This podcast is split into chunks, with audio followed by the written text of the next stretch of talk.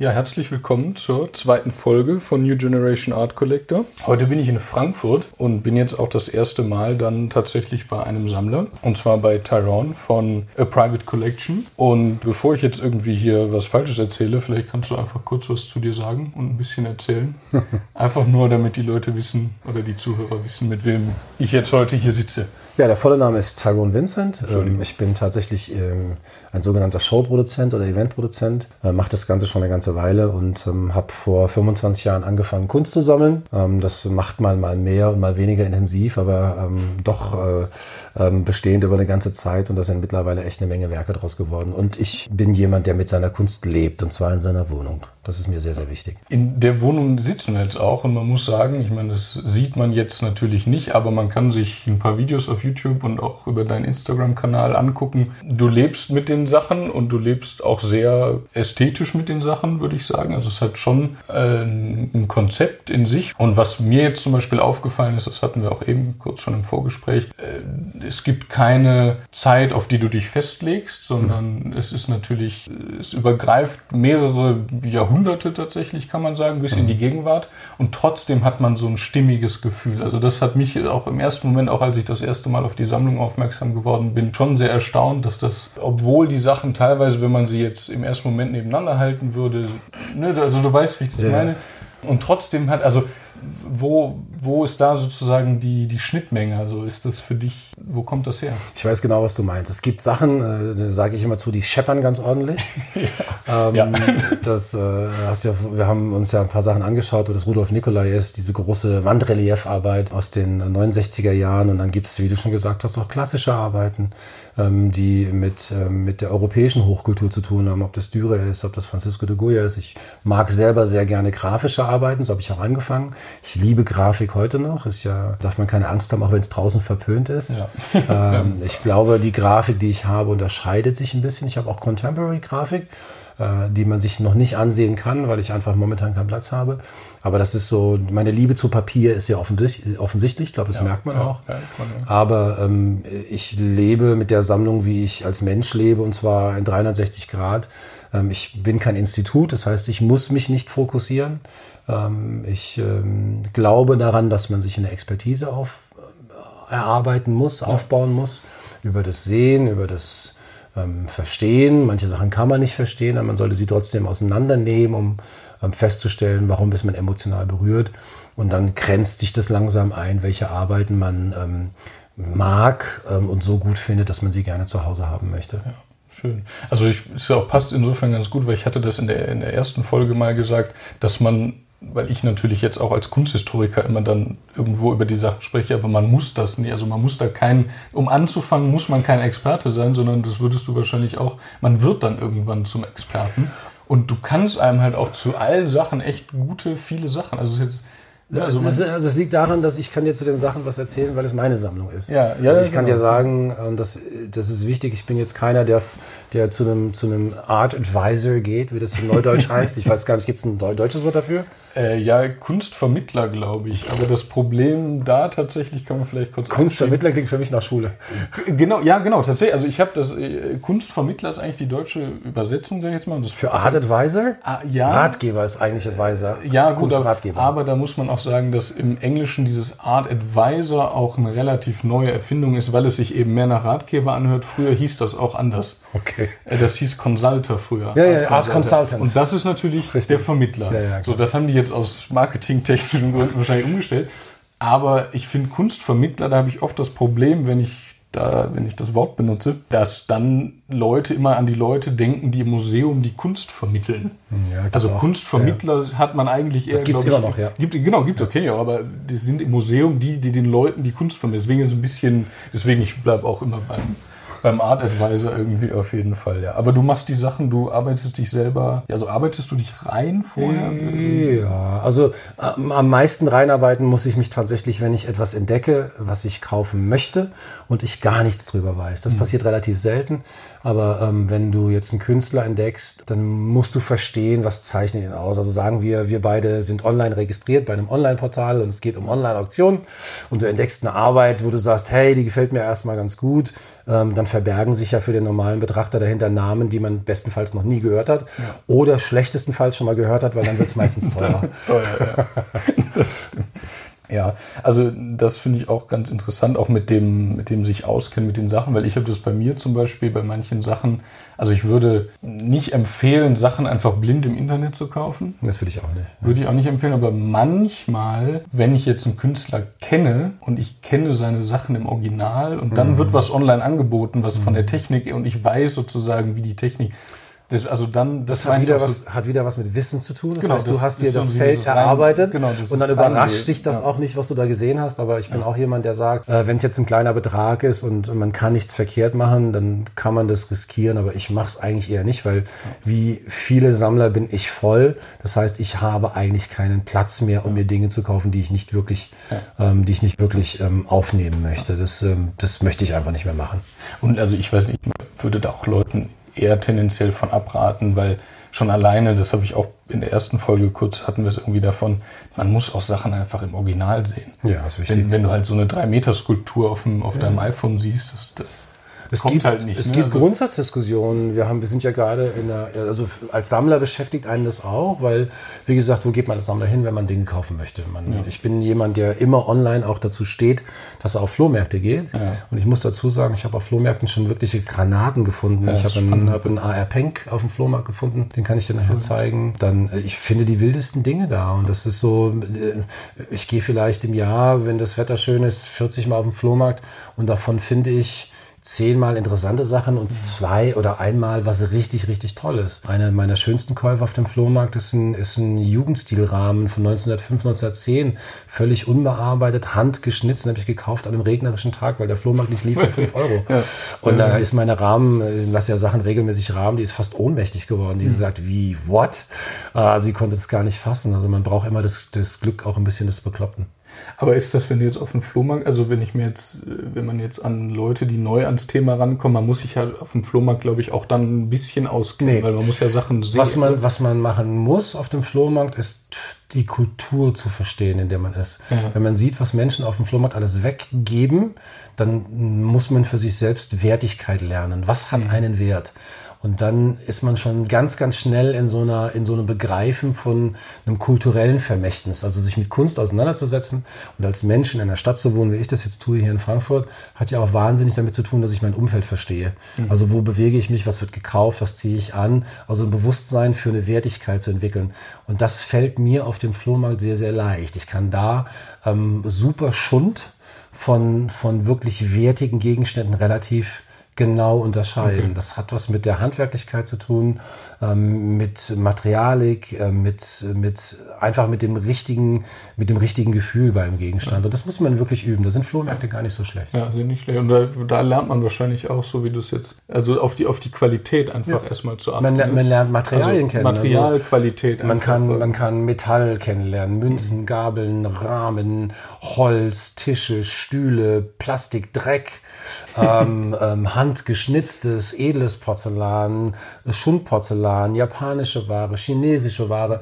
Ich glaube, man sollte wirklich am Anfang sich viele, viele Dinge anschauen und dann lernt man ähm, über die Zeit, also es ist mir gegangen, tolle Händler kennen, mhm. ähm, die einem Sachen in die Hand geben. Also ja. ich bin mittlerweile, auch wenn ich sie nicht sammle, ich kann mittlerweile alte Gläser von neuen Gläsern unterscheiden. Ich kenne die Merkmale von antikem Glas, noch, das noch wellig mit Blasen ist, zu neuem Glas. Und das sind alles Sachen, die man, die man lernen sollte, um das Feld, für das man sich entscheidet, irgendwann auch zu verstehen. Man wird in dem Feld zwangsläufig sich eine Expertise erarbeiten, einfach über das, über das Wissen wollen mhm. und das nicht Fehler machen wollen, aber ja. Fehler gehören dazu. Aber ähm, ich kann jedem nur empfehlen, Flohmärkte sind super. Ich würde nicht alles kaufen, was ich da sehe, aber ich würde vieles anfassen, um zu verstehen, was ist gut, was ist schlecht, was ist richtig, was ist falsch. Ja. Also das mit dem Anfassen finde ich auch spannend. Weil das ist auch so eine Sache für mich, wenn ich, wenn, wenn, das, wenn ich was kaufe, dann darf ich es halt anfassen. Ja. Also da, gar nicht jetzt, dass ich das dann viel mache, weil man muss die Sachen natürlich auch pfleglich behandeln, aber mhm. so dieses Privileg, und das ist ja das, was du jetzt beschreibst, auf dem Flohmarkt kann man halt hingehen und Silber und Gold, man kann oder Glas, man kann die Sachen in die Hand nehmen. Man kann Silber riechen. Man kann Silber riechen, ja, ja. genau. Also das ist ja auch, auch so eine Sache. Ja. Und so ist es, glaube ich, auch wenn man dann mal was kauft, auch vom, vom Preis gar nicht, aber man kann eine Sache einfach anfassen. Ja. Oder man hat das Privileg, eine Sache in Zweifel berühren zu dürfen.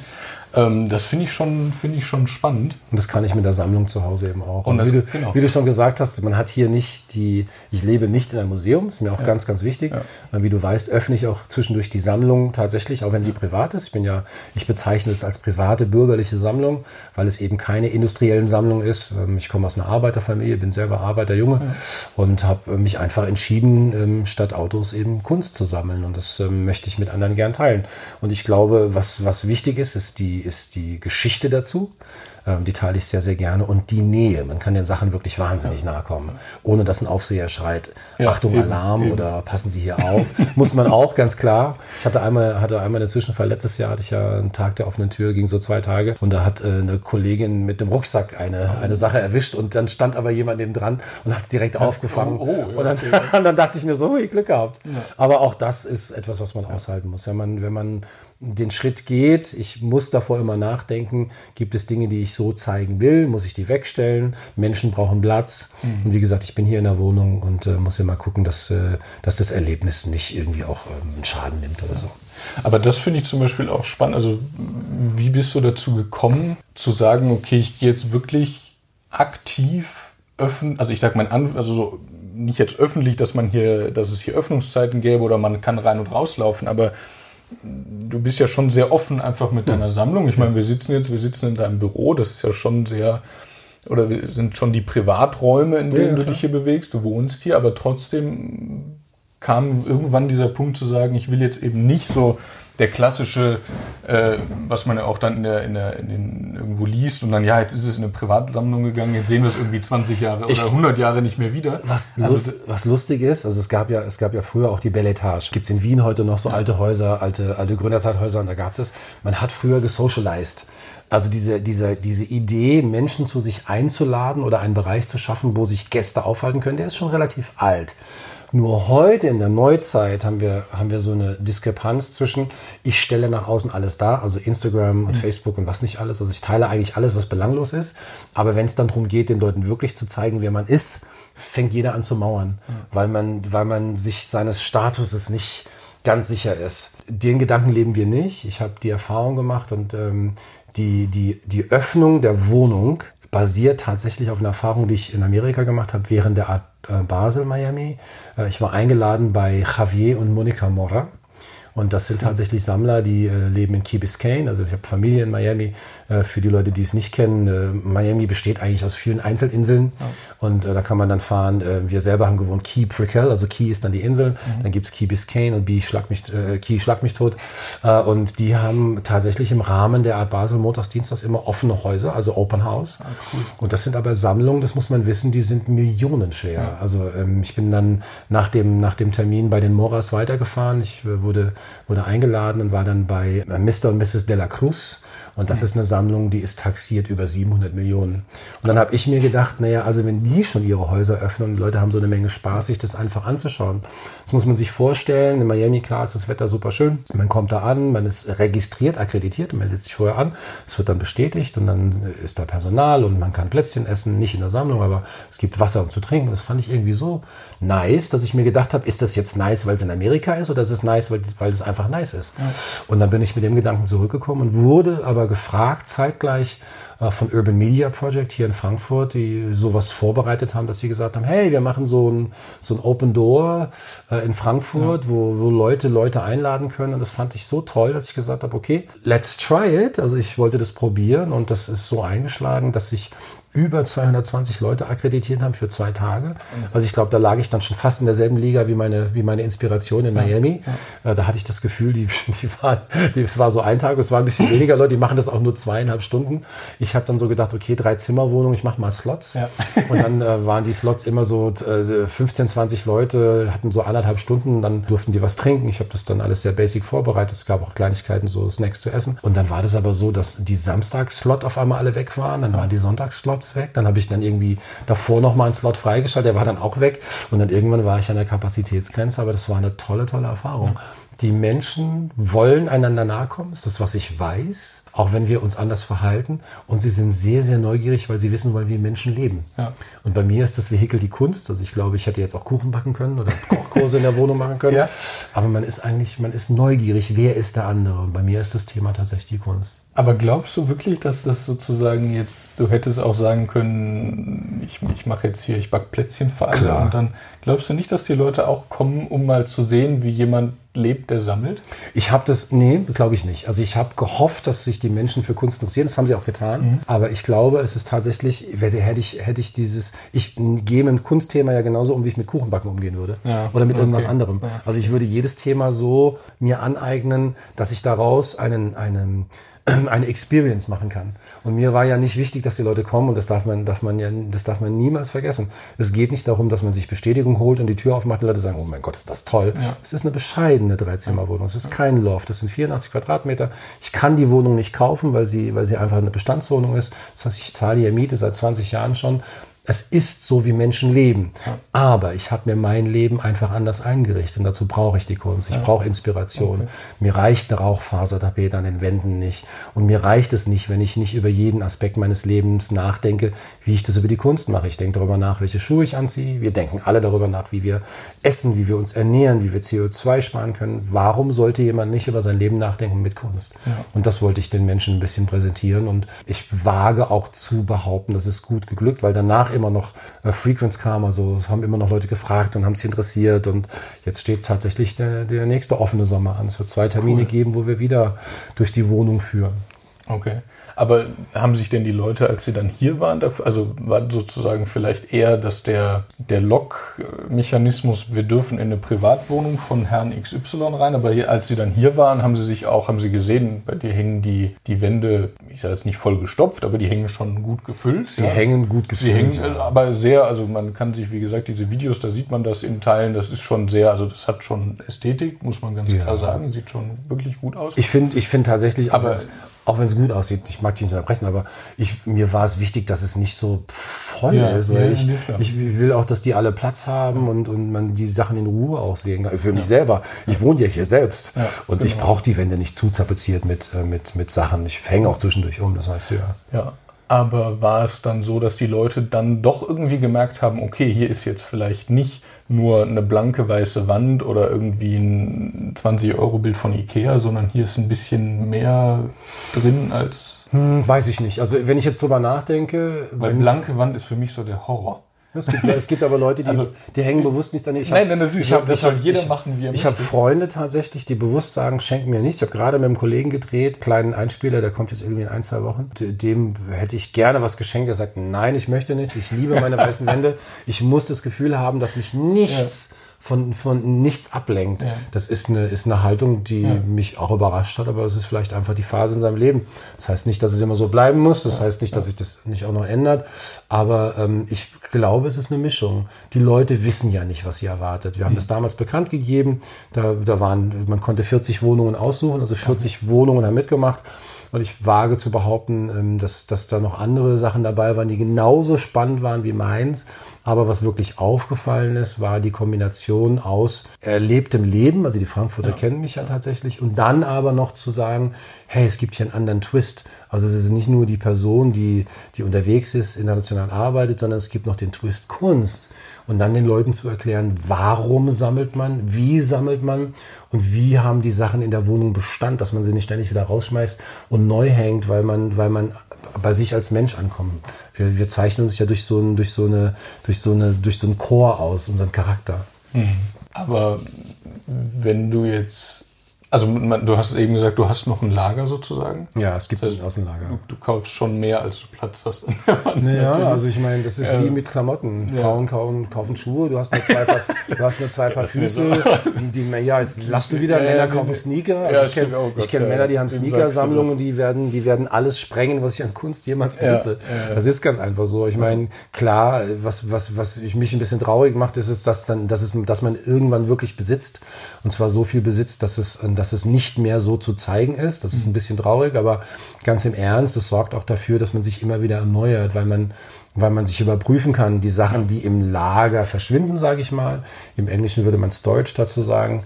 Ähm, man, man kann die wieder rausholen und sehen, ob man sie immer noch liebt, ob man sie neu liebt, ob man sie anders liebt. Also ich wage zu behaupten, dass ich, dass ich die Sachen, die im Lager sind, alle noch im Kopf habe und mich auch teilweise wieder freue, wenn ich Dinge mal abhänge und was anderes wieder hinhänge. Wir haben vorhin drüber gesprochen für die für, den, für die neuen Termine werde ich, die, werde ich tatsächlich die Sammlung wirklich, wirklich grundsätzlich umhängen, weil es Dinge gibt, die jetzt in Ausstellungen gehen. Manche anderen Sachen hingen zwei Jahre, weil ich die echt immer gerne sehe.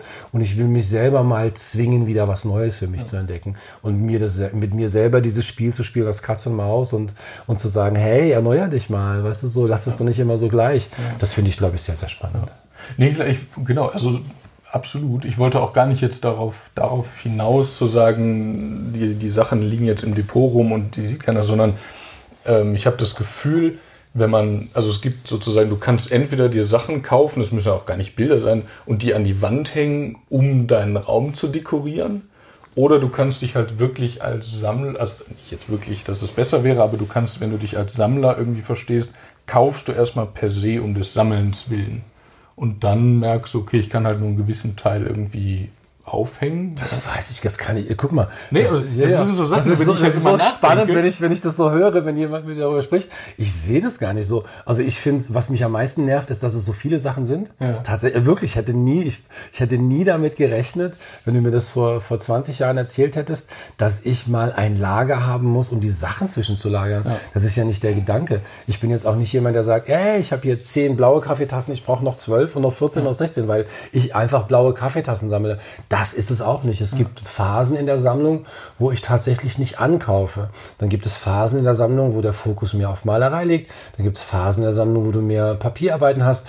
Dann bin ich, habe ich eine Phase, wo ich nur Skulpturen kaufe. Das ist ganz verrückt. Also es hört, das, das über die Reflexionen erfährt man dann selber wieder über sich, dass man das gar nicht so so strategisch macht. Also ich bin, ja, bin nicht so der Megastratege. Ich habe das auch. Also ich finde das immer spannend, wenn Leute einem auch teilweise erzählen, auch meistens im Nachhinein natürlich, aber das wird dann so abstrahiert, als hätte man da ab Tag X so ein so einen Plan gehabt und nach 20 Jahren Sammlung sagt man, ja, ja das habe ich dann gekauft und dann war natürlich klar, dann brauchte ich noch sowas und so.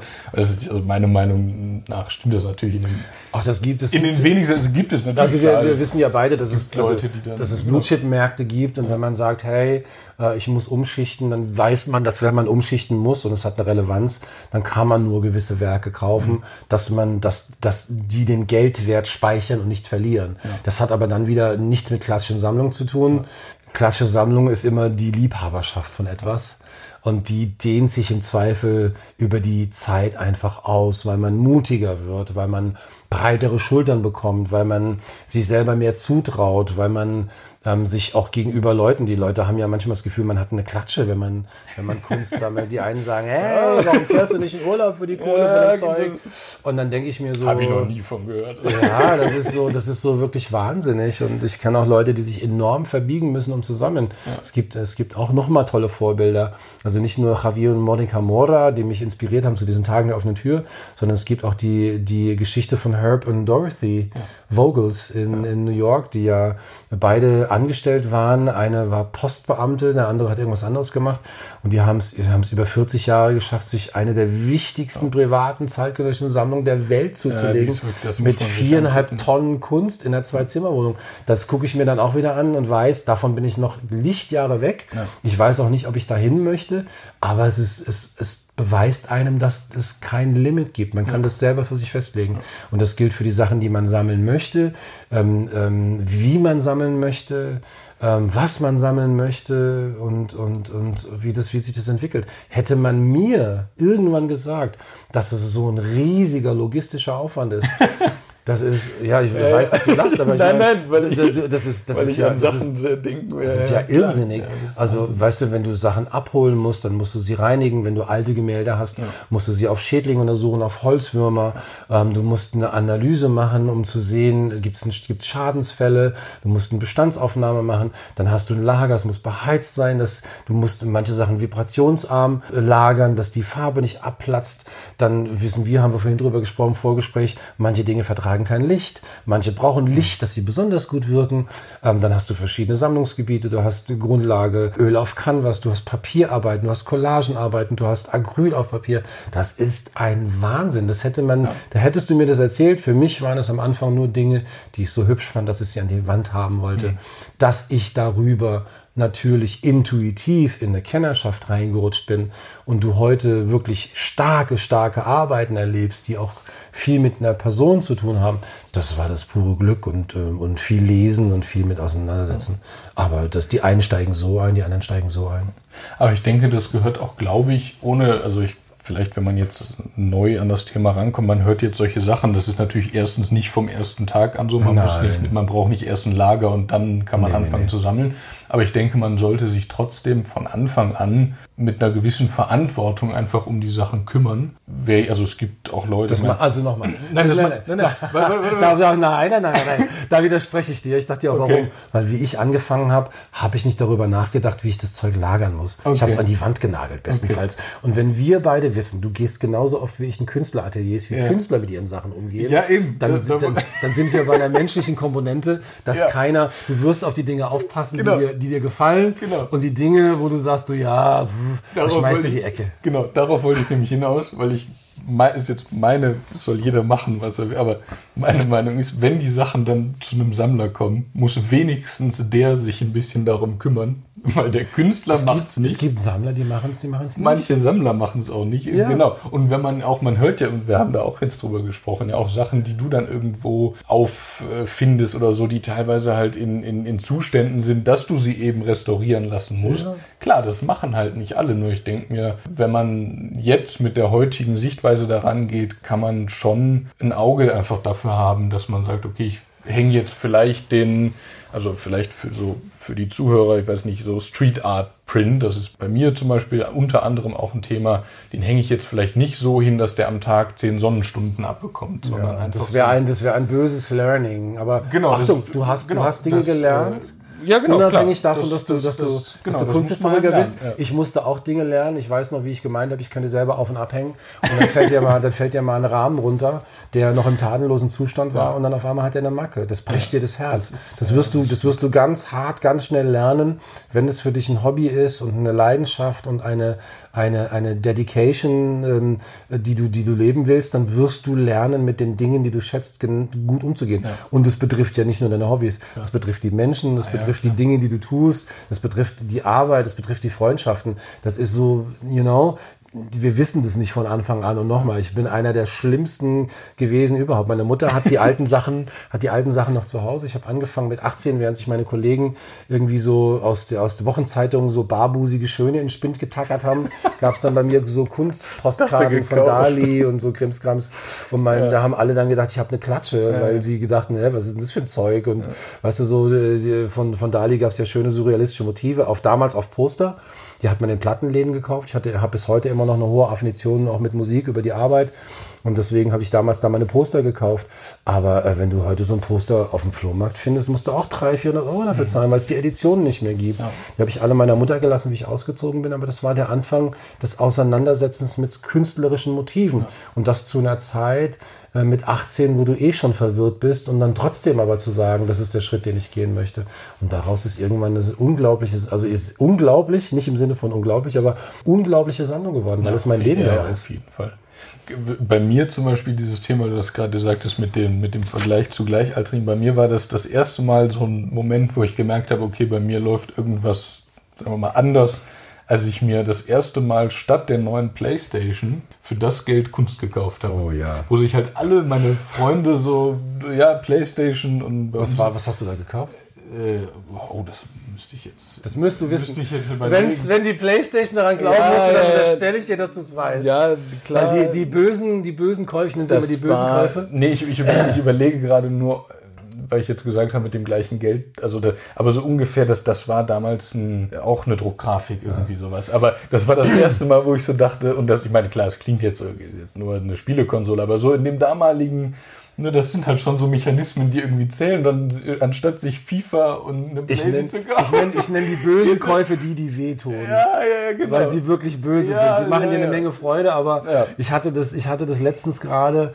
Ähm, es ist auch eine Geschichte, die ich gerne erzähle. Ich wollte ein, ein Stück für die Sammlung kaufen. Es war ein Gemälde von Willi Sitte. Und es war ein hartes Jahr. Es war finanziell mhm. einfach ein hartes Jahr. Und dachte mir so, hey, weißt du, so ist nicht viel passiert. Guck mal, ob du dir nicht irgendwie so, ein, so eine Gratifikation ähm, in Form von so einer Arbeit irgendwie zulegen kannst. Und dann ist dieses Biest einfach über, über 25.000 Euro geklettert. Ja. Und ich konnte das finanziell gar nicht leisten. Und das, das ist ein sogenannter böser Kauf. Ja. Wo du einfach sagst, so hier, das, ich erinnere mich daran für den Rest meines Lebens, weil ich mich wirklich in diese Arbeit verliebt hatte. Aber es sollte einfach nicht sein. Es ja. ist echt Wahnsinn. Und da muss man, ich glaube, wenn man Sammler ist, muss man auch leidensfähig sein. Oh, oh ja. Weil man, weil man nicht alles sammeln kann und auch nicht sollte. Ich glaube, ein wichtiger Teil von Sammeln ist auch, sich zu prüfen und zu beschränken. Ja. Ich habe zum Beispiel, fragen mich auch viele Leute, ähm, ob es da so ein, so, ein, so ein Verfahren gibt. Eines meiner sichersten Verfahren ist tatsächlich, eine Nacht drüber zu schlafen. Mhm. Man muss dazu wissen, nicht bei allen Arbeiten hat man die Zeit und die Chance, aber bei vielen. Ja, ja. Dann gucke ich es mir nochmal an und wenn ich am nächsten Tag immer noch dieselbe Emotion habe, will ich die Arbeit nochmal sehen und dann mache ich in der Regel ein Angebot. Und ganz, ganz wichtig, das sage ich seit ich sammle, man sollte für das Sammeln von Kunst oder für irgendein Hobby niemals Geld ausgeben, das man nicht hat. Ja. Das ist ganz wichtig. Ja. Weil gerade in dem Bereich Kunst sind diese Dinger mistteuer. Ja. Also man kann sich da auch leicht ruinieren. Dazu braucht man eine einzige Arbeit. Und ich denke, diese Abhängigkeiten braucht man einfach nicht. Es ist so, ich möchte mir keine Arbeit angucken und sagen, oh scheiße, da habe ich noch 20.000 Euro Schulden drauf und muss die einfach über fünf Jahre abstottern das macht keinen Spaß. Ja. Man guckt die Arbeit dann auch anders an. Die macht diese, sie hat diesen, diesen, diesen Freudengenerator-Aspekt nicht mehr. Ja, ja, das stimmt. Vielleicht noch einmal also böser Kauf, weil es bei mir in dem Fall, ich hätte mir ja stattdessen sonst die Konsole gekauft. Also es war schon. Mir fallen auch mal 100 Sachen, die ich noch äh, kaufen kann stattdessen. Aber, ähm, ja, das stimmt. Nee, aber zum Beispiel, es war für mich oder, oder ist es auch immer noch, muss man auch offen sagen. Äh, ich meine, ich bin noch Student, ich verdiene jetzt auch keine Heiden, keine Heidengeld irgendwie weil ich immer natürlich neben dem Studium gearbeitet habe.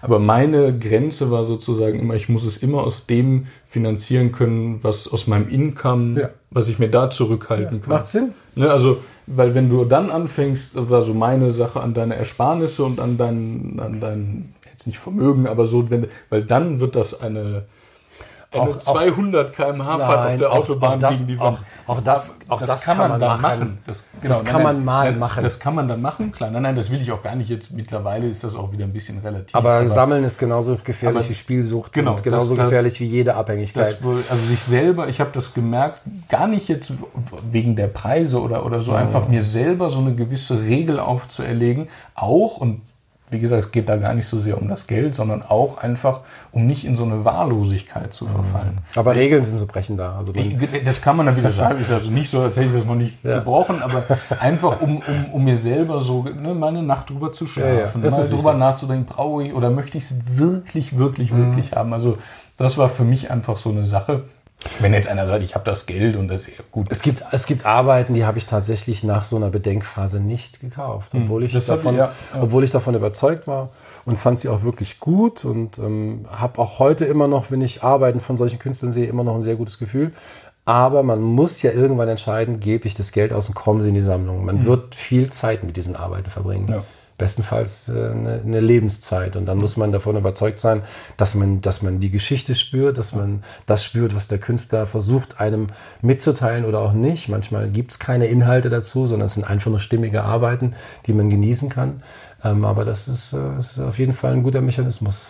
Wahllos ist ein gutes Wort, das ja, darf man nicht. Das, das darf man, das, weil dann, dann wird's hart. Dann wird's hart. Zum Beispiel eine andere, jetzt gar nicht Regel, aber vielleicht hast du auch sowas Vergleichbares. Ich habe irgendwann gemerkt, auch das ist auch ein Prozess und der ist auch noch lange nicht abgeschlossen. Also man bin ja noch am Anfang. Aber ich habe irgendwann gemerkt, ich suche in allem, was ich mir angucke, gewisse Dinge. Bei mir ist das persönlich meistens die Reduktion. Also ich finde Sachen dann spannend, wenn ich das Gefühl habe, der Künstler hat so wenig wie möglich nicht jetzt gegeben, aber es ist so wenig wie möglich auf der Line oder gemacht, aber es funktioniert trotzdem. Ich weiß, was du meinst. Also er hat wahrscheinlich also, sehr, sehr viel gegeben. Nein, er hat natürlich weil, alles gegeben. Weil in, aber, in, genau, in, in, genau. order to, im Englischen genau, sagt man genau. in, in, in der Folge, wenn man reduziert, ich glaube, reduzierte Arbeiten sind die härtesten. Absolut. Weil also man sich hinter nichts verstecken ich kann. Will, ich will äh, jetzt hier nicht mit den, mit den großen Zitaten, ich krieg das Zitat, aber ein Satz, der sich wirkt, das ist jetzt im Nachhinein, muss ich sagen, kann man, ist das so ein, hat, war das so ein Aha-Effekt mir mein Deutschlehrer damals gesagt, es gab wohl irgendwie, ich kriege das Zitat jetzt nicht wörtlich, aber hat irgendwie Goethe an Schiller oder andersrum, ist auch völlig wurscht, aber einen ellenlangen Brief geschrieben und hat sich am Ende dafür entschuldigt, dass der Brief so lang geworden ist, weil er hätte nicht so viel Zeit gehabt. Und sagt dann, hätte ich mehr Zeit gehabt, hätte ich dir auch einen kürzeren Brief geschrieben. Und das, diese Denkart, ich, wie gesagt, es muss, gibt jetzt Leute, die können mir jetzt sagen, wo das genau herkommt, ist auch egal, aber diese Denkart fand ich so spannend, dieses viel investieren und dann vermeintlich wenig, jetzt natürlich nicht in, im Wert, sondern so. Und da merke ich schon, dass ich da nach suche, dass ich wenig, weniger beschränkt bin auf Epochen oder mhm. solche Sachen, sondern dann, wenn ich das Gefühl habe, da funktioniert eine Sache mit dem Mindestmaß mhm. an, an, an, an was auch immer, Technik mhm. oder so, dann bin ich, dann bin ich angefixt. Und dann, also ich habe in der anderen Folge was erzählt, auch da ging es auch um die Räumlichkeit in der, auf, einer, auf einer Zeichnung und die funktioniert einfach, die funktioniert einfach mit einem Mini, Minimaß an, an, an künstlerischem Produkt in Anführungszeichen. Ja, ja. Und das, ähm, das finde ich einfach. Und solche Sachen muss man, glaube ich, aber auch lernen und reflektieren und irgendwann merkt man das oder man merkt das auch nicht, aber das kommt so mit der Zeit und dann merkt man auch vielleicht am Anfang hat man Sachen jetzt, okay, die gefallen einem immer noch gut, aber die waren jetzt dann, war auch so eine Ausprobierphase, so wie mhm. du ja auch eben gesagt hast. Also es sind halt schon so nicht so, man geht nicht so hin und sagt, okay, ich sammle jetzt das und das und das. Und, äh, ja, ich glaube, die Ausprobierphasen sind bei allen Leuten unterschiedlich. Ich, ich glaube ja, dass das alles eine, einzige Ausprobierphase am Ende des Tages ist. also wenn, wenn ich heute Feedback zur Sammlung bekomme, bin ich immer froh, wenn die Leute, wenn die Leute ein Feedback geben, dass, ähm, dass ihnen das auch gefällt. Also es mhm. muss mir gefallen, ganz klar. Ich glaube, ich brauche auch dieses, diese Rückbestätigung brauche ich nicht so sehr, aber es ist immer schön, wenn die Leute nach Hause gehen und sagen, hey, es hat mir Freude gemacht, das auch zu erleben und zu sehen. Weil wie gesagt, man wird nicht denselben Geschmack haben mit anderen Leuten, aber ich würde mich schwer tun. Und das ist eine Sache, die ich ja feststelle, wenn ich auch auf den Messen bin. Und äh, du weißt ja, ich bin viel unterwegs. Das sind im Jahr etliche Kunstmessen, die man sich einfach anschaut. Einfach weil es ein Training ist, man wissen will, wie andere einkaufen, was, was gezeigt wird. Also auch äh, was für alle, die zuhören rausgehen Immer. und angucken. Und wenn man die Zeit natürlich hat, man muss auch sein anderes Leben leben, aber in Museen, in Galerien, in Ausstellungen, ja. in, auf die Messen und gar nicht wegen jetzt was kaufen oder, oder so. Ich Schauen. glaube, einfach gucken, gucken, ja. gucken, gucken, gucken. Das sind schöne Erlebnisse. Mit den Leuten auch reden. Also was mhm. ich zum Beispiel, zum Beispiel jetzt, in, wir beide, wir haben uns jetzt hier getroffen. Ich finde es einfach toll, wenn Leute so über ihre Sachen reden können. Ja, es geht ja jetzt gar nicht darum, ob mir die Sachen jetzt persönlich, ob ich mir das jetzt in die Wohnung hängen würde. Das ist niemals relevant. Niemals, aber ja. deshalb ist doch toll zu sehen und so ist es eben auch und wenn man, wenn man auch mit, mit guten Galeristen redet weil die einfach, oder, oder mit leidenschaftlichen Galeristen, weil die natürlich da Bock auf ihre Sache haben. Ja, ich wollte, ich wollte gerade sagen, was ist gut, was ist schlecht. Ja, ja okay, aber nein, nein, nicht ja. jetzt gut im Sinne ja. von, nein, ich meine nur, also wenn man mit, vielleicht auch in kleineren Galerien, aber die Leute sind im Thema, die haben Leidenschaft, also man muss ja auch, das muss man vielleicht sagen, viele Galerien sind gar nicht so rentabel. Das ist, glaube ich, eine ganz, ganz mhm. große Masse und das ist ja auch, soll jetzt auch gar nicht, aber das, was ich damit sagen will, ist, da ist einfach viel, viel Leidenschaft. Und in Leidenschaft steckt halt auch Leid. Also, ne, das, wie Kunst das gilt, auch Leiden. Gilt auch für Sammler. Genau. Das ist, äh, wie oft ich Urlaube das, verschieben äh, musste, ja, weil man einfach ja. das Geld einmal ausgegeben hat und man kann es nur einmal ausgeben. Oder man einfach ähm, man Dinge anders planen muss, weil man sich äh, entschieden hat, eine wundervolle Arbeit zu kaufen. Das, man muss belastungsfähig sein. Ich glaube, aber es gehört zu einem guten Hobby mit dazu. Auf jeden Fall. Ich glaube, Kunstsammeln ist, äh, hat ein, ist ein Unterschied zu anderen Hobbys. Ähm, einfach was, was, äh, was, die, was die Dynamik angeht und was der Austausch mit Menschen angeht, das ist wirklich fast einzigartig. Ähm, aber man muss raus, man muss sich alles anschauen. Das ist ganz wichtig. Man muss ja auch verstehen, wer man selber ist. Was gefällt einem? Ja. Dem einen gefallen Skulpturen, dem anderen gefällt ähm, Grafik, dem anderen gefällt nur Ölmalerei, dem anderen gefällt Fotografie. Das ist ähm, immer unterschiedlich was ich, ich habe mir dann die Sachen, die es über dich gibt und über deine Sammlung alle an, also angeguckt oder was durchgelesen. So? Ja, ich habe mit dir, also die Videos und die und die Interviews habe ich mir angeschaut. Du hattest mir auch Sachen geschickt. Mhm. Und ein Satz, der wirklich, wo ich, wo ich gedacht habe, da, das wollte ich dich unbedingt fragen, weil das auch so ein bisschen ja, dann auch Fragen verkauft, man was gibt, man was weg. Du hast, ich hoffe, ich, das ist jetzt kein Zitat, aber du hast so sinngemäß gesagt, die Sachen, oder du bist dir bewusst, dass die Sachen hier nur einen Zwischenstopp in deinem Umfeld machen. Ja. Und diese also das so mal zu formulieren oder mal von jemandem zu hören, fand ich so, weil das, also da, da habe ich gedacht, okay, ja, genau, weil dann geht man auch viel lockerer an so, weil ist nicht so dieses Besetzen, und man merkt das bei dir, du hast nicht so diesen besessenen Besitztrieb. Das, der wird nicht. Über, genau, der wird ja, genau. So Aber es gibt ja, also das ist ja, und, und, es gibt sicherlich Leute, die da vielleicht auch unter dem Konzept irgendwie sammeln, dass sie halt so ein, und ich will das auch, will auch Sachen gar nicht werten, nur dieser Satz, dieses, ich weiß, das ist, dass die Sachen, oder, oder du hast sogar gesagt, du bist dankbar dafür, dass die Sachen einen Zwischenstopp in deinem Umfeld machen. Mhm. Das, das fand ich ein, fand ich ein richtig das hat mich echt, weil ich dachte so, ja, das ist, wenn man, wenn man so da dran geht, dann ist das wirklich, weil dann, dann, dann, dann realisiert man auch dieses Privileg, was man hat, dass ja, man gewisse wird, Sachen man, man, bei einem sind. Ja, man ja? wird also mit wahnsinnig entspannter. Und, und das fand ich, fand ich toll. Eine der größten Quellen, tolle Kunst zu entdecken, ist ja nicht nur der primäre oder sekundäre Kunstmarkt. Primäre Kunstmarkt sind die Galerien, sekundäre Kunstmarkt sind die ja. ganzen Auktionen, den ganzen Kram. Sondern wenn man jetzt wie ich aus einer Arbeiterfamilie kommt und nicht über unlimited Geldmittel verfügt, muss man sehr kreativ Verbindungen aufbauen. Man muss eigentlich an die, an die, an die Kreuzungen, an die Verbindungen, an die, an die Intersections gehen, wo Dinge auch mal vorbeifliegen, die vielleicht noch nicht so hoch gehandelt werden. Und das ist ein, ist ein großes Glück, dass man sich so ein, ja, so ein, so ein, so ein Infrastrukturnetz aufbaut. Aber was man da auch lernt, wenn ich bei, bei Auflösungen bin, wenn Nachlässe aufgelöst werden, es bleibt immer etwas übrig. Und wenn, wenn solche, wenn solche Sammlungen aufgelöst werden, sagen wir jetzt einfach mal, ich falle irgendwann in die Kiste. Meine Familie interessiert sich einen Schund für diesen Kram. ich habe eine einzige Tante, mit der ich mich zum Thema äh, Kunst austauschen kann, aber ich, ähm, die Leute fragen mich dann auch immer, warum ist denn alles beschriftet bei dir? Also ich habe jetzt keine Name-Tags, aber die Rückseiten ja, die sind immer komplett beschriftet, weil ich Angst davor habe, dass diese Menschen in der Unwissenheit Dinge einfach wegschmeißen ja. oder verramschen, weil ja. ich erlebe, wie oft tolle, passiert, qualitätsvolle Dinge einfach verschwinden, weil sich keiner damit auseinandergesetzt hat und die Person, die sie verwaltet hat, ich bin ja in dem, in dem Fall dann der Verwalter, den, den Leuten nichts hinterlässt als Ratgeber und sagt, hey, ich muss ja nur draufschreiben, das ist das Jahr, das ist der Künstler, vielleicht einen kleinen Auszug von der Biografie und dann, dann können die irgendwo hingehen und ja, man findet es und man kann etwas damit tun. Oder man gibt es weiter an den nächsten Sammler. Ich habe ähm, hab Arbeiten aus dem 15. Jahrhundert ähm, die sind jetzt dieses Jahr 520 Jahre alt. Das heißt also, wir reden darüber, dass die von, von 10, 15 Generationen von Menschen betreut wurden, dass die ich hatten, das heute. haben schon ein paar Sammler überlebt. Die haben schon eine Menge Sammler überlebt und sie sind immer noch in einem tollen Zustand. Und das erste, was ich immer mache, ist, was kann ich tun, wenn ich dieses, dieses, dieses Kleinod oder eine Arbeit verliere, dass der nächste die einfach so erhält, dass ja. er sagt, ich weiß zwar nicht, wer die gehabt hat. Man ist ja, heute sind wir ja im, im, Zeitalter der Superlative. Ja. Äh, jeder macht alles und jeder hat seine 15 Minutes of Fame und wie auch immer. Aber das Mindeste, was ich tun kann, ist, dass jemand sich fragt und sagt, ich frage mich, wo diese Arbeit herkommt, weil sie so schön und noch in so einem tollen Zustand ja. ist. Und dann war das meine Aufgabe, dann war das mein Vermächtnis. Jetzt hast du gerade schon Künstlernachlässe oder die Auflösungen von Nachlässen angesprochen. Vielleicht auch interessant interessant, wie sind sonst so deine Herangehensweisen? Oh mein Gott, es gibt alles Mögliche. Also gibt, das denke denk ich mir nämlich, bei, bei, mir ist nämlich auch so, also es gibt eigentlich ja keinen richtig falsch oder, oder irgendwie so, so, so, eine, so eine vorgegebenen Weg, aber vielleicht kannst du kurz einfach nur, weil wir hatten es jetzt im Vorgespräch, du hast, das können wir vielleicht kurz, du hast noch nie in der Frankfurter Galerie was gekauft. Ja, ich wohne Obwohl in, du in Frankfurt Ich wohne in Frankfurt. Also das sind, ne? das, aber Achtung, man muss, das ist auch, das ist auch so, wie wenn ich jetzt sage, ey, ich habe noch nie ein Auto in Frankfurt gekauft. Ja, ja, also Galerien ja, kuratieren die Dinge, die sie gut finden.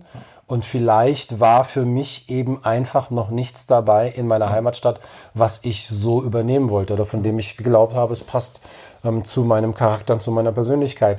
Das heißt nicht, dass ich noch nie in Galerien gekauft habe. Ich habe Susa Krajewska, ähm, die polnische Fotografin, ähm, deren Arbeiten dich ja auch sehr überzeugen, habe ja, ich, immer, hab ich, immer, hab ich immer eine Galerie entdeckt.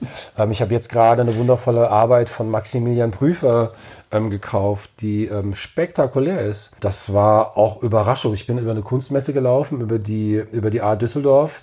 Und dann hat mich in Echtzeit ein anderer Künstler aus München angetextet über Instagram und hat mir gesagt, hey, ein Freund von mir, ein Freund von mir ist gerade. Hat er so geschrieben.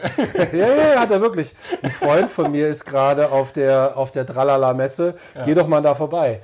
Und das Resultat ist dann tatsächlich, dass ich mit dem jungen Mann an seinem Galeriestand gesprochen habe, von seiner Galerie aus Österreich. Und das Gespräch ging irgendwie los, dass ich gesagt habe, hey, ich soll hier vorbeilaufen. Der Typ hat mir geschrieben, dass, dass du hier wärst. Und er so, ja, das bin ich. Und dann sage ich, dann erzähl mal was über deine Arbeiten. Und dann hat sich daraus, obwohl ich unter absolutem Zeitdruck war, ich bin tatsächlich getaktet wie ein Flugzeug, wenn ich auf diesen Messen bin, aber hat sich daraus ein Gespräch entwickelt von einer Stunde. Und wir sind dabei gelandet. Das muss man dazu wissen. Maximilian Prüfer ist, äh, es geht sehr wissenschaftlich, analytisch an die Arbeiten ran. Und momentan manipuliert er Insekten, in dem Fall Fliegen, ähm, Motive nachzubauen, in dem Fall die Mona Lisa. Das ist ein hochkompliziertes Verfahren. Er macht das unglaublich. Lebende Insekten. Ja, ja, lebende Insekten. Ne? Macht das auch mit Schnecken und sowas, die werden man mit Ameisen. Das ist ganz unglaublich. Also ein wirklich toller Künstler. Und was ganz bemerkenswert ist, ich habe ihm im Verhalten auf Fliegen einen entscheidenden Hinweis geben können. Das ist eine ganz verrückte Geschichte, weil ich früher mal Chamäleons gehalten habe. Und für Chamäleons braucht man ebenfalls lebende Insekten. Ja. Nicht fliegen, aber auch aber fliegen. Okay. Und ich hatte tatsächlich mal ähm, irgendwann Fliegen züchten müssen, weil kein anderes Futter da war und habe, weil ich ein sehr beobachtender Mensch bin, das muss man wissen, ich bin ausgebildeter ähm, Chemiefacharbeiter, also auch sehr analytisch und habe in dem Verhalten der Fliegen etwas beobachtet, was ich ihm an diesem Messetag erzählt ja. habe. Und das war die Grundlage für seinen nächsten Arbeitszyklus, aus dem ich jetzt eine Arbeit gekauft habe. und das ist bemerkenswert. Also das, das es schließt sich alles im Kreis. Und das, das zeigt auch, hat man als Sammler Macht, also ich glaube nicht an den Machtgedanken, aber wenn Wissen Macht wäre, dann ist es immer ganz spannend, mit Menschen auf einer, auf einer Ebene über Prozesse, über, über, über Stories zu diskutieren, um, um abzuklopfen. Ja. Man, man kann sich immer auf einem Level austauschen, dass man davon weggeht und was gelernt hat. Und das war in dem Fall wirklich bemerkenswert. Ja, und es ist ja auch so, dass ähm, Sammler auch, also auch in der Kunstgeschichte, das kommt ja immer wieder vor, dass auch zum Beispiel Auftragsarbeiten von Viele, ja. Sammlern oder Mäzenen damals ja. ja. dass die dann auch teilweise irgendwelche Top-Stücke der Geschichte werden. Also wenn ja. ich an so Matisse Hauptwerke denke, das sind auch teilweise dann tatsächlich Auftragsarbeiten. Also ich glaube da, wenn man da ein gutes Verhältnis hat zu den Künstlern, sofern sie noch leben, wenn man jetzt zeitgenössisch irgendwie sammelt, ist ja da und auch da wieder dieses, dieses Privileg, einfach mit den Leuten ins Gespräch zu kommen. Und vielleicht noch ganz kurz, weil ich das in der ersten Folge habe ich es auch schon angesprochen, mit diesem Hingehen und mit den Leuten reden. Also ich glaube, dass es ganz wichtig ist oder einfach da den Mut zu haben oder auch einfach die Angst zu verlieren, einfach hingehen. Also ja. ich war jetzt, Manche bin, ich bin weiß Gott kein, also nicht mal ein mittelgroßer Player, aber ich war in der in, in London auf der ähm, Freeze mhm. Ich habe mir da bei jedem Stand habe ich mir die Preise abgefragt, einfach weil es mich interessiert und die Leute haben mir auch bereitwillig Antwort gestanden. Müssen sie ja. Wenn Erstens müssen sie.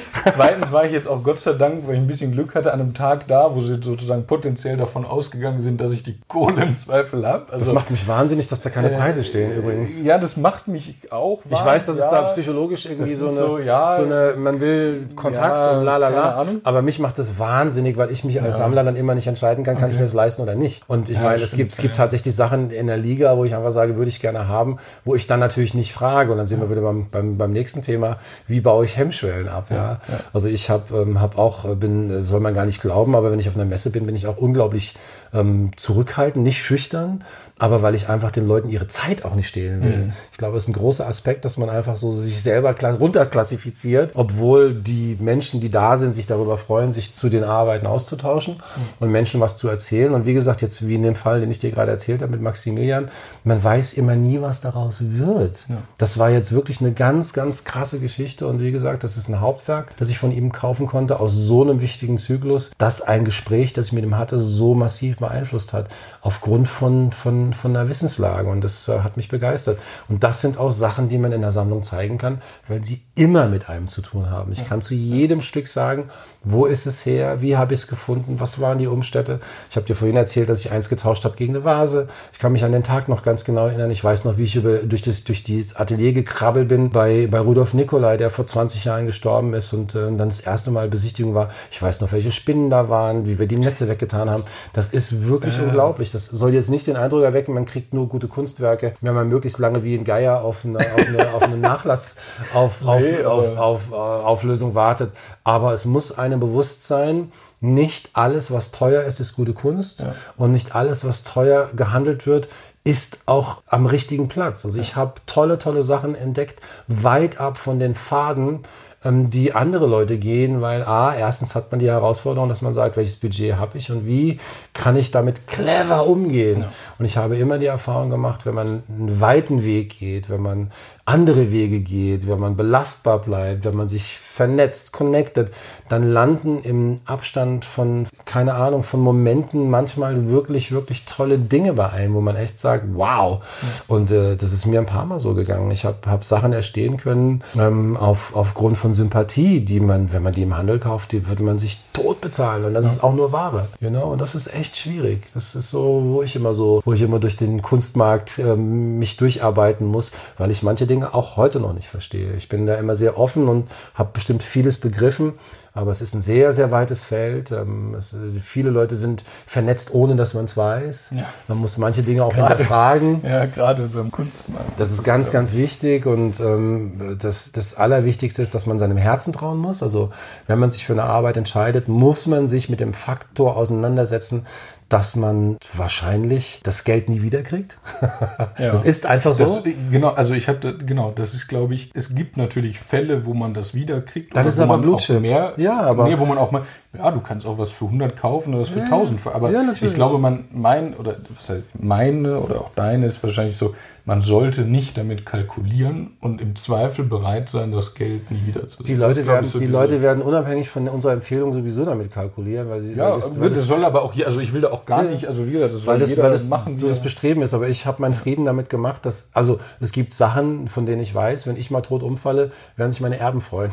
dann werde ich, zu, dann werde ich zu meinem Lebtag nicht mehr erleben, dass die, dass die eine Relevanz haben. Ja, jetzt, wenn wir ja, darüber nachdenken, du bist Kunsthistoriker, wie lange hat Picasso gebraucht? Picasso ja. wurde damals immer verkauft zwischen 1000 Francs, 4000 Francs, ja, ja, 10.000 so. Francs. Das war, das war damals schon relativ wenn, teuer. Wenn Gertrude Stein da für 5000 Francs eine ganze ja. Werkserie kauft, wo jetzt irgendwie eins, das kostet irgendwie 100 Millionen. Ja, aber guck mal, das, aber diese, diese, das darf Hat man. aber auch drei Generationen. Die, nach das 100 Jahre. Die Leute, die Leute schauen sich das an und sagen, uh, hätte ich, hätte ich, hätte ich. Aber dass, dass die Dinge auch mal ruhen müssen, dass manchmal eine Generation oder zwei verstreichen müssen, um den Blick zurückzuwerfen, wie wir das jetzt gerade haben. Ich habe dir vorhin ein paar Arbeiten gezeigt von einer Künstlerin, die wir jetzt neu in die Sammlung aufgenommen haben, äh, Martina Kügler, die am Städtel, am Städel studiert hat. Das wird dauern, weil die muss man erstmal verstehen. Und heute ist man so beschäftigt mit jetzt. Und es wird, es wurde noch nie so viel Kunst produziert wie im Moment. Wir haben in Amerika, in New York 35.000 schaffende Künstler. Wir haben in Deutschland, ich glaube, fast 70.000 schaffende Künstler. Dann haben wir noch die Nachlässe. Wir haben das, was eh schon im Markt ist. Das ist eine Masse an Zeug, die einfach auch mal ruhen muss. Und da sollte man immer versuchen, navigieren zu lernen. Und zwar navigieren zu seinen Gunsten. Und das zu seinen Gunsten heißt, das Glück in den Arbeiten zu suchen. Ich kann mir heute immer noch alles angucken, ohne dass ich es aus dem Fenster werfe. Und das ist, das ist bemerkenswert. Das sind keine keine, sind keine Arbeiten dabei, die ich hässlich finde, weil jede Arbeit was ganz Besonderes hat. Sie hat einen, hat einen ganz besonderen Faktor, sie hat eine ganz besondere Energie, sie hat eine ganz besondere Ausstrahlung. Das ist Liebe. Es gibt Arbeiten, die liebe ich ganz besonders, aber ich habe sie alle wirklich gerne. Ich kann da nicht mehr zu sagen und wir müssen auch ein bisschen auf die Uhr gucken. Ich hätte jetzt zum Abschluss noch drei Fragen, wo ich dich bitten würde, die so relativ knapp einfach zu beantworten. Ja, zwar, nein, vielleicht? Äh, nee, das nicht, schon, schon gerne, schon gerne, aber jetzt äh, nicht, äh, sondern. Und zwar das erste wäre einfach, weil ich da in der ersten Folge auch schon drüber gesprochen habe, dann kamen ein paar Rückfragen. Hast du zum Thema Sammeln Literaturempfehlungen für Leute, die jetzt einsteigen? Jetzt nicht, es gibt so Bücher, wie sammle ich Kunst, das meine ich jetzt nicht, aber zum Beispiel, ich habe beim letzten Mal habe ich zum Beispiel nur das Beispiel Die Weltkunst von der Zeit gebracht. Also sowas, so ein Magazin oder irgendwas, wo du sagst, so lese, so lese ich gar das, nicht. Das lohnt sich einfach vielleicht mal da rein. Also, oder sagst du, benutze ich, dann ist das. Also ich versuche eine einfache Antwort zu geben. Den meisten Spaß habe ich mit Büchern, die den Kunstgedanken hinterfragen. Ist das Kunst oder kann das weg? Okay. In diese Richtung. Und wenn man, wenn man, das sind ja auch kluge Leute, die so Bücher schreiben. Und wenn die einem so ein, die, die geben einem so einen lustigen, so einen lustigen Wink mit. Das hilft einem manchmal mehr, wie das Ganze, die, die, es gibt diese Einteilung der Kunst sowieso, wie du sie als Kunsthistoriker lernst. Das können wir alles nicht beeinflussen, aber ich brauche manchmal so einen Schalk im Nacken. Sehr gut. Dann das andere, hast du eine Ausstellungsempfehlung oder ein Museum, wo du einfach, oder eine Institution generell, wo du einfach sagst, da lohnt es sich einfach mal dahin zu gehen oder, oder eine aktuelle Ausstellung vielleicht auch, die noch läuft, die du jetzt Messen sind jetzt gerade rum. Ah ja, also ähm, ich habe letztes Jahr eine gesehen von äh, äh, Caroline von Heil. Das war, glaube ich, eine der besten Ausstellungen, die ich jemals gesehen habe. Dammtorhallen in Hamburg. Ich, ja, diese Jungs sind auch gut. ja, ja. Ich muss, ich muss eine Lanze brechen für Kunstausstellungen. Und Mädels natürlich. Ich muss, ich muss eine Lanze brechen für, ähm, für Kunstmessen. Wir leben in einer Zeit, die wahnsinnig dynamisch ist. Wir sind alle ständig am Rennen. Und auf Kunstmessen kann man manchmal in einer sehr hohen Dichte Gutes und Schlechtes erleben. Ja. Was man im Museum nicht kann. Ja. Im Museum haben immer einen Kanon, die haben immer einen Auftrag und bestenfalls erlebt man da immer das Beste. Ich glaube aber, dass man zur Geschmacksbildung manchmal eine ganze Menge Kunstmessen machen sollte, um zu sehen, was empfinde ich als Edelkitsch, Edeltrash und was bleibt bei mir hängen. Es ist ja immer tatsächlich so, wenn ich von der Kunstmesse nach Hause fahre und was am nächsten Tag immer noch abrufbar ist, das, was hängen geblieben ist. Das hilft einem so ein bisschen auf seiner Spur. So, und jetzt wird es ein bisschen äh, wirklich kurz und knapp. Oh Gott. Ja, ist ja gar nicht schlimm. Wie würdest du einen Sammler definieren? Ja. Gut, wenn das die Antwort ist, wunderbar. Ich hätte jetzt noch ein Beispiel zur Erklärung, wenn deine Antwort ist. Einfach, ähm, einfach anfangen. Einfach anfangen. Ja. Cool. Weil ich also nur, ich hatte so gedacht, ich habe mal im Interview, ich weiß nicht mehr von wem, der sagte, Sammler ist man dann, wenn man Nein. anfängt, wenn man weiter kauft, wenn die Wände voll irgendwie so. Ich, einfach anfangen. Ich das finde ich fantastisch, weil ich, vielleicht darf ich da kurz auch meine, ich persönlich, das meine, also meine Meinung wäre zu sagen, in dem Moment eigentlich, wo ich mich dafür entscheide, Kunst zu sammeln oder beziehungsweise Kunst zu kaufen. Und das muss nicht gleich sein mit dem Tag, an dem ich das erste Mal was kaufe. Weil ich, also das, weil ich auch, das hat bei mir auch, in, ich habe mich irgendwann dafür entschieden, das nächste Mal, wenn dir was gefällt und du dir das leisten kannst, kaufst du das. Das hat aber dann noch Wochen gedauert, bis, oder fast einen Monat, bis das passiert ist. Also ich würde weil ich finde immer, oft werden Leute daran gemessen, wie groß jetzt die Sammlung ist und man ist erst Sammler, wenn man das und das. Nein, wenn du jetzt sagst, ich bin Sammler, ich nehme das ernst, ich, äh, wenn ich mir was, ne, und dann ich, ich, ich setze mich damit auseinander und im Zweifelfall, Zweifelsfall gehe ich auch hin und kaufe das, dann ist das für mich schon der Punkt, wo du schon so getriggert bist, dass du, dass du im, im Spiel bist. Ich bin schon am nächsten, ich, also rein hypothetisch bin ich schon am nächsten, am nächsten Schritt. Ähm, wie, kann man, wie kann man Sammler sein, ohne zu sammeln? Muss man tatsächlich dazu Dinge versammeln? Also, das glaube ich schon. Das ist, das ist der Blick schon. Aber da machen wir jetzt, das, da machen wir dann noch eine zweite Folge. Das ist der Blick schon, in, das ist der Blick in die Zukunft. Genau. Wie, wie kann man sammeln, wenn man tatsächlich, vielleicht leben wir irgendwann alle in so Zeitkapseln und mhm. haben diese Wohnungen gar nicht mehr und es gibt auch keine Wände mehr. Sammeln wir dann digital Alles VR. oder, ja, das ja, wäre für, mich wär für mich ein spannender Aspekt. Aber das klären wir vielleicht in einem, an einem anderen Nachmittag. ja, sehr gerne. Ansonsten vielen Dank. Ich fand es sehr interessant. Ich hoffe, es hat allen gefallen. Ansonsten, man findet dich über Instagram A Private Collection. Genau, die offizielle Kürze, das offizielle Kürze ist www.private-collection.com. Richtig.